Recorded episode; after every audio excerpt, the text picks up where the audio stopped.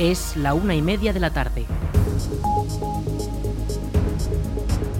Buenas tardes, jueves 5 de enero comenzamos el espacio para la información local en el 107.4 de la FM. Les habla Rich Gómez, arranca una nueva edición de la Almunia Noticias.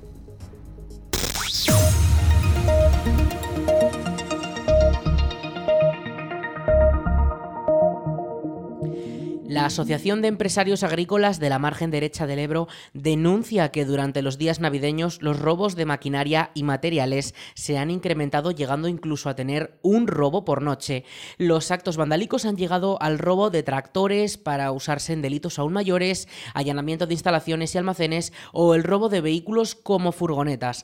Muchos de estos delitos se han dado en la comarca de Valdejalón y desde los días previos a la Navidad los sucesos copan las conversaciones de los vecinos de la zona. now. Desde la Asociación de Agricultores denuncian que si en esta época de recolección el objetivo es el robo de la cosecha, ahora es el de materiales como gasoil o herramientas que facilitan la cosecha. Recientemente, entre estos delitos se han robado varias furgonetas y posteriormente se han quemado para dejarlas inutilizables. Ana López, presidenta de la Asociación de Empresarios Agrícolas de la Margen Derecha del Ebro, ha explicado que están cansados de una situación a la que se le ponen parches cuando elevan la voz y reclama más medidas eficientes desde todas las administraciones implicadas. La asociación reclama más atención para uno de los sectores económicos más reinantes en Aragón, pues los datos que ofrece la entidad sitúan en muchos pueblos de la comunidad al sector primario como el principal motor económico de los municipios. El precio de los billetes de autobús en las líneas interurbanas descenderá a la mitad, según ha dado a conocer el Gobierno de Aragón. La DGA se encargará de financiar el 20% del coste de esta medida, mientras que el Gobierno de España se encargará del 30% restante. En el caso de la Almunia, el billete sencillo de trayectos más directos a Zaragoza pasará a costar unos 2 euros y medio aproximadamente. El billete de trayectos por la Ribera serían 3,7 euros. El Gobierno de Aragón espera aplicar esta medida en los próximos días, aunque se quejan de la desigualdad frente a la gratuidad del tren regional con los abonos de Renfe. Además, también han manifestado su malestar desde el Ejecutivo aragonés por el poco tiempo que se le ha dado al Gobierno de Aragón para decidir si se une a las medidas o no. La incorporación de las nuevas tarifas para los usuarios comenzará a repercutir en el bolsillo de los ciudadanos cuando las empresas adapten sus sistemas a la nueva tarifación, por lo que no deberían tardar.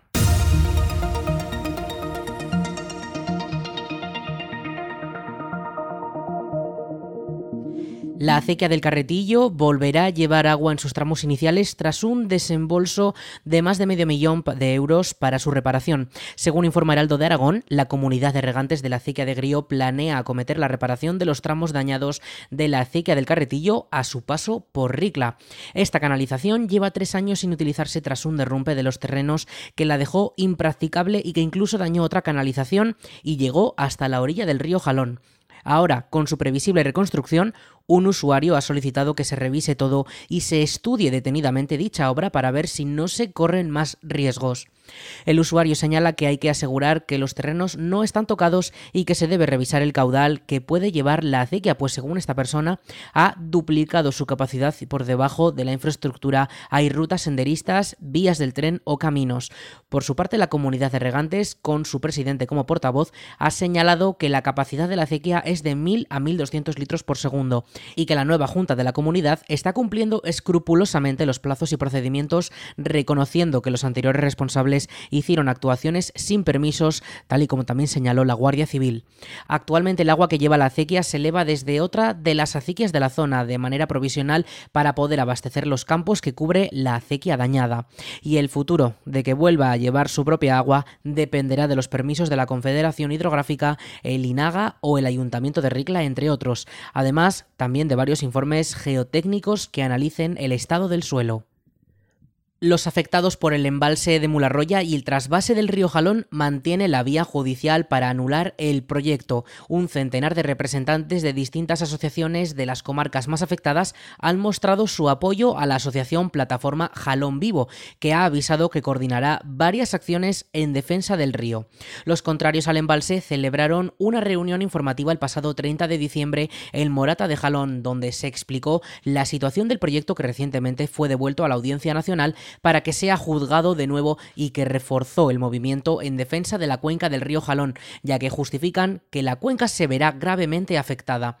A esta asamblea acudieron representantes y asociaciones de pueblos como Ricla, Morata de Jalón, Enví de la Ribera, Arándigas, Sabiñán o de la comarca Comunidad de Calatayud. El encuentro ha servido para coordinar las próximas acciones que consigan detener las obras y en unas semanas se mantendrá una nueva reunión de coordinación en la que se concretarán acciones como más movimiento social, mantener las vías legales ya abiertas o incluso abrir nuevas vías judiciales. Jalón Vivo ha conseguido que Mularroya sea declarado ilegal hasta cuatro veces, aunque las cuatro esas sentencias han quedado inválidas y se ha continuado con las obras.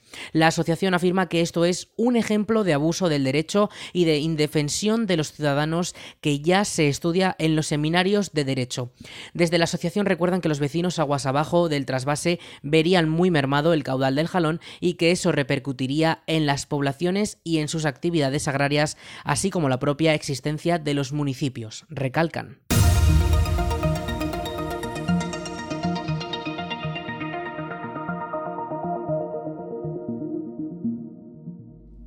El taller de empleo del INAEM en la Almunia ha abierto su periodo de inscripciones para poder formarse en la nueva modalidad que se ofertará en la localidad durante los próximos meses. El proyecto presentado por el ayuntamiento pondrá en marcha dos líneas formativas y ya busca gente interesada en obtener la formación.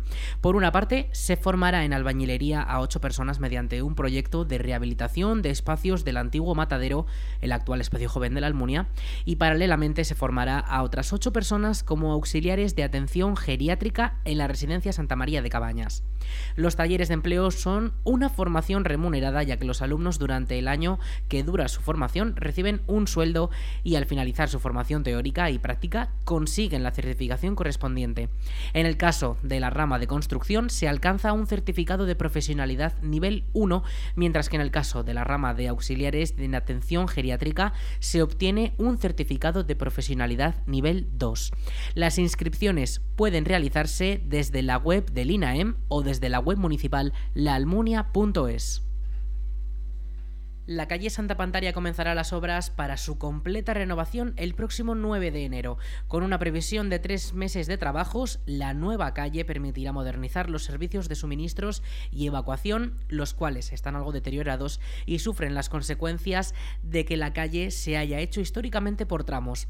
Escuchamos a Juan José Moreno, teniente alcalde de la Almunia. Y es una obra que también tiene día de comienzo y día de final. Eh, espero que el final también se adelanten a la a la previsión, porque son obras que están financiadas con el Plan Plus y tiene que estar acabada antes de antes del, del 20 de junio, pero bueno, el principio eh, serán cuatro meses, en febrero, marzo, abril, eh, tendría que estar totalmente acabada. Es una obra compleja, es una obra de una calle muy larga que va desde Carrera Ricla, el principio hasta el final que va hasta la antigua Nacional 2, eh, digamos hasta la confluencia con, mm, con Talleres La Hoz, Mercadona, con, esa parte de la, de la travesía.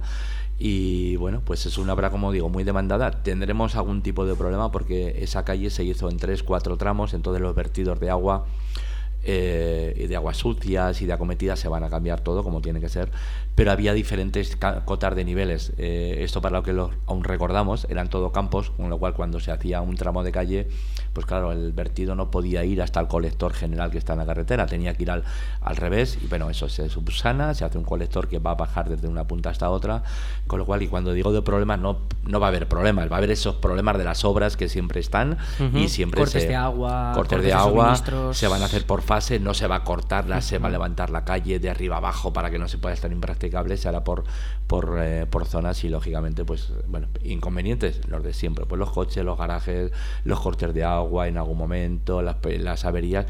Pero bueno, va a ser una obra que como todas las obras cuesta y tienen problemas, pero que al final creo que va a ser una obra que va a quedar muy bien y una calle que le hacía falta, ya como a otras de la Almunia que también hacían falta, pero esta ya estaba planificada, como, como he dicho, y bueno, pues a manos a la obra, como se dice, y que acabe muy pronto, la cuanto antes mejor y que se solucionen todos los problemas que, que esa calle ha tenido con el tema de, como digo, de, aguas, de olores y, de acometidas. Las obras abarcarán toda la calle desde su conexión en la carrera Ricla hasta la avenida Zaragoza y se realizarán por tramos para no afectar a toda la calle al completo en el mismo momento. De esta manera, las obras se pretende que se sufran lo menos posible por parte de los vecinos. La Consejería de Acción Social de la Comarca de Valdejalón ha abierto el plazo de solicitudes para el Plan de Balnearios Imserso 2023. Las personas jubiladas tienen hasta el 9 de enero para presentar su solicitud y poder participar de febrero a agosto. Por el contrario, si prefieren participar de septiembre a diciembre de 2023, tienen de plazo hasta el día 15 del próximo mes de mayo. Para poder beneficiarse, los interesados deben ser pensionistas de jubilación o incapacidad permanente, pensionistas de viudedad con 55 años o más, perceptores de desempleo con 60 años o más o personas mayores de 65 años. Toda la información y las están disponibles en el Servicio Social Base de la Almunia, situado en la sede comarcal o también en la web del IMSERSO.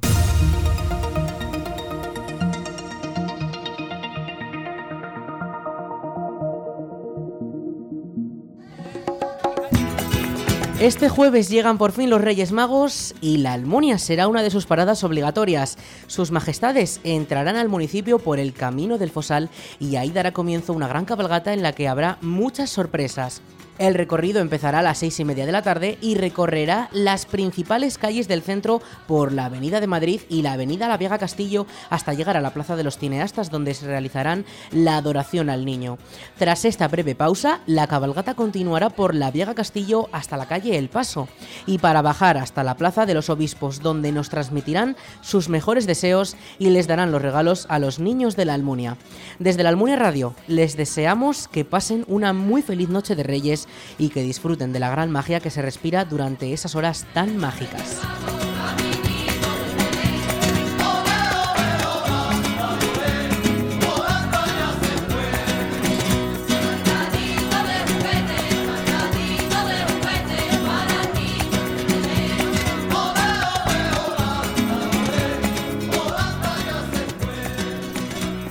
Vamos con la previsión del tiempo.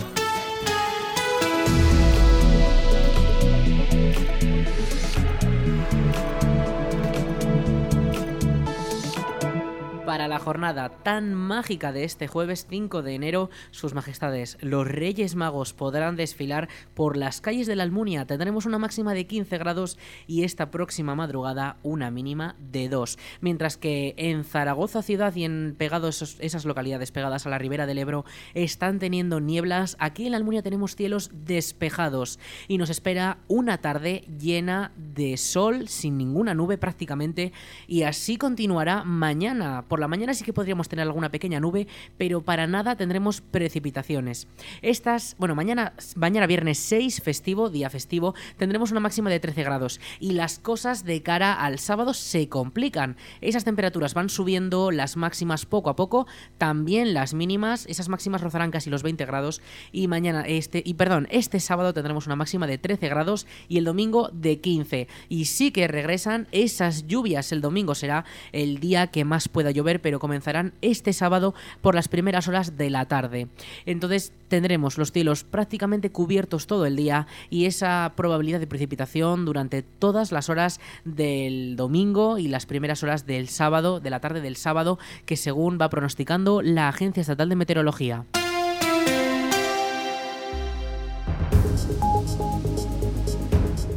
Hasta aquí la información local en la Almunia Radio. En unos minutos a las 2 toman el relevo nuestros compañeros de Aragón Radio Noticias. Más información en laalmuniaradio.es.